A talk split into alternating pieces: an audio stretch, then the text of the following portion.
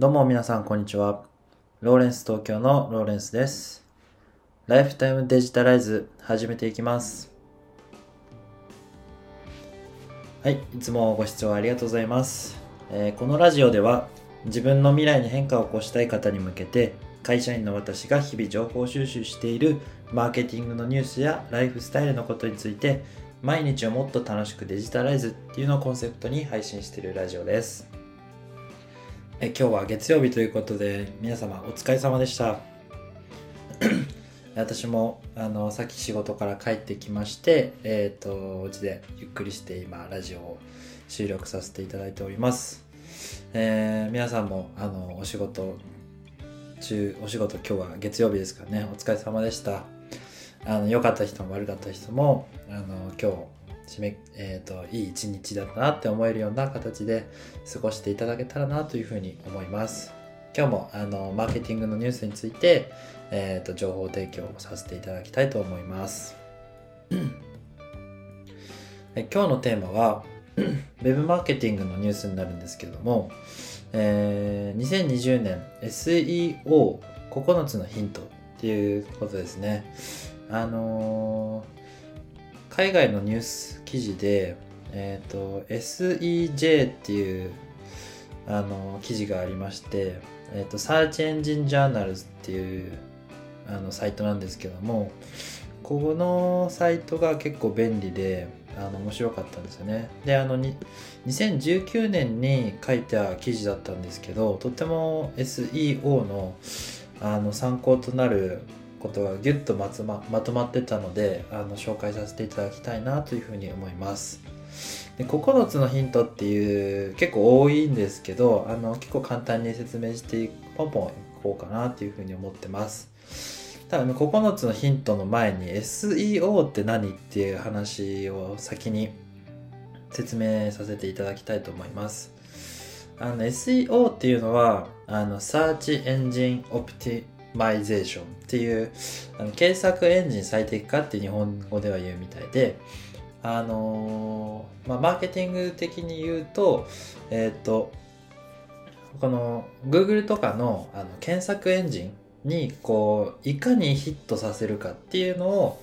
あの最適化するっていう技術のことを SEO っていうんですよね。あのウェブ記事を例えば Google であの気になる単語をこう検索するじゃないですか。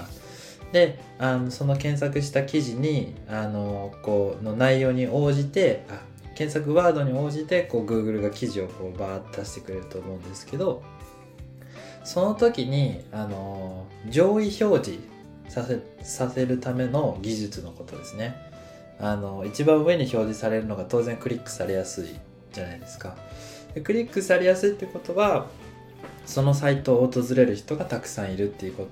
ことにもつながってでそのサイトで何か例えば商品を販売していたらその商品にあのこうたどり着く人がたくさんいてで物がこうどんどん売れるとかあのこう自社の製品を知ってもらえるとかこうそういうコマーシャルがうまくいくっていうような技術のことを言います。えっ、とじゃああの早速9つのポイントについてお話ししていきたいと思います。えーっと、1つ目が正しいキーワード設定。2つ目が記事の読みやすさ。3つ目がコアな内容も網羅をする。4つ目がページスピードは高速にする。5つ目が、えー図解や適切な画像を載せる。え6つ目が記事の根拠や引用元を明確にする。7つ目がスニペットにも気を配る、えー8つ目が専門性権威性は重要ですで9つ目が、えー独自の情報を発信する。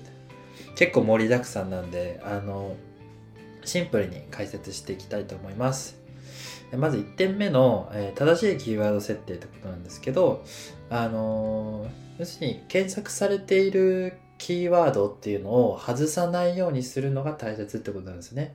あの、全然検索されてない検索ワード、キーワードを、あの、記事の、あの、キーワードとして設定しても、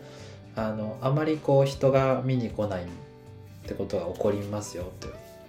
なのであの検索されているキーワードをきちんとこう設定して、えその記事に反映させるってことがとても重要ですってことが書いてありますゃあ2つ目。こんな感じでサクサクいきたいと思います。で記事の読みやすさってことなんですけどえーっと記事の、えー内容もそうなんですけど文字とのか文字の感覚ですとかあとは文章がこう冗長にならないようにする。結論がここにあったらその理由はここです。その理由なぜならばこうですっていうのがこうしっかりあのコンパクトにまとまってるってことがあの読者にとってとても見やすいと。でそうなればあのページをこうどんどんぐるぐる回る確率も上がってきてあの視聴読者さんもあのいろんなこう情報にたどり着くことができるよと。そういう意味で記事の読みやすさはとても大切ですっていうことです。3つ目が、えコアな内容も網羅するって話なんですけどえっ、と、まあ、その辺にこうゴロゴロ転がってるような話題っていうのはあのーまああまりにもありふれてすぎるとあのあまりこうなんていうんですかねさどんぐりの背比べになっちゃうというか。なので、えっとある一定の読者層を狙ってコアな内容を網羅していくとあのその子を狙ってどんどんこう流入が狙えますよってことが書いてありますね。4つ目が、えーページスピードは高速化にってことなんですけどこれあのー Google のどっかの記事でも書いてあったんですけどあのページを表示させるスピードっていうのがかかなり重要この SEO において評価されるあのポイントになっているっていうことが言われていてこれは Google のあの側も言ってるような話でページが表示されるスピードがもっさりしてるとあの読者もちょっとイライラしてあの情報がこう入ってくるまでが遅くてあのその分時間も無駄ですになるしあの質もそんなにあの上がってこないとあの素早くこう情報を仕入れることができないというわけでページが表示されるスピードがすごく速いってことはそれだけメリットが大きいですよっていうのがあの評価ポイントになってるってことなんですね。このスピードを速くするためにはあの例えばワードプレスのテーマとかをあのきっちり有料のものを使ったりして内部対策 SEO の内部対策がされているものを使うのがいいと言われています。えっ、と5点目が図解や適切な画像を載せるってことなんですけど、えっ、とまあ、結構あの画像を載せるっていうのはあの視覚的な情報が入ってくるのでそれを見ただけでどういうイメージかっていうのが分け分くことができるんですよね。だから文章でダーって説明するよりもとても画像でこういろいろ説明した方が分かりやすいと。で読者にとってもそれがいいというふうに言われてます。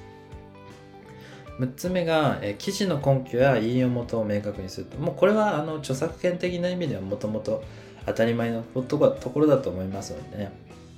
引用元はしっかりと明確にさせていく方がいいと思います。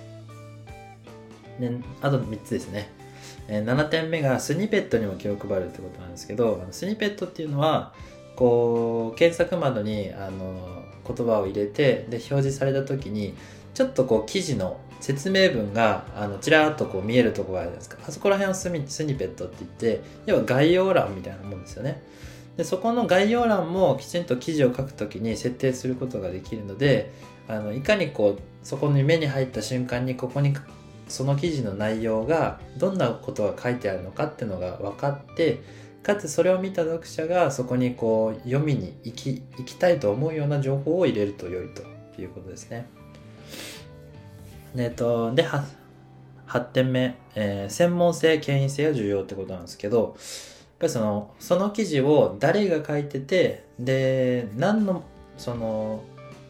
根拠に基づいてその情報を発信してるのかっていうのを明確にすることによってやっぱその記事の信頼性っていうのが上がるんですよね。その権威性って言ったりもすると思うんですけど例えば本業であのマーケターをやってる人が書いたマーケティングニュースの記事ってなったらそれだけでこう専門性もあるし権威性もあるあるじゃないですか。だからそういうことをあのきちんとあのこの記事は誰が書いてどういう元ネタがあって提供していますってことをはっきりさせるとそれだけ読者も信頼してあの集まりやすくなるっていうことですね。で検索ランキングも上がるということですね。で最後9つ目。ちょっと長くなってすみません。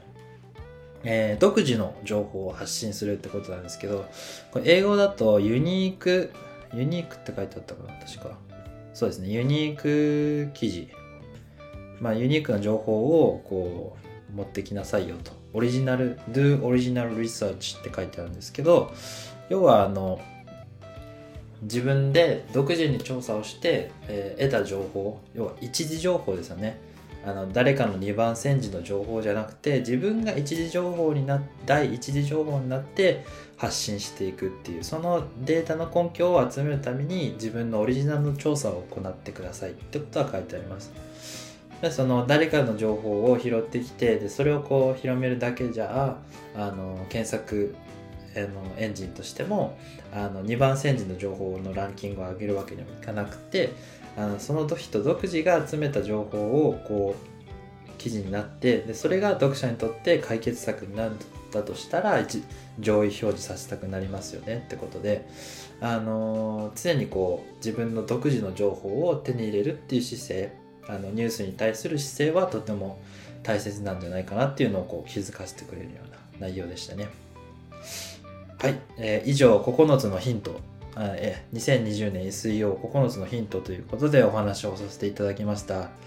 少しね長くなってしまったんですけどもあのー、こう再生バーをこう移動したりしてあのー、こう聞き漏らしたりここ確認したいなってところがあればあのお聞きいただけたらなというふうに思います。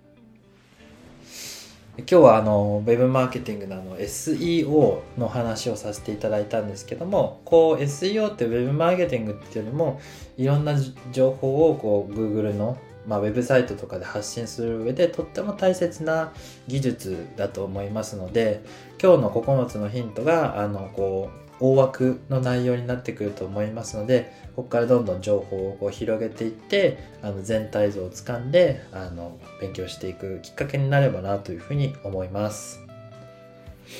で今日はここまでになります、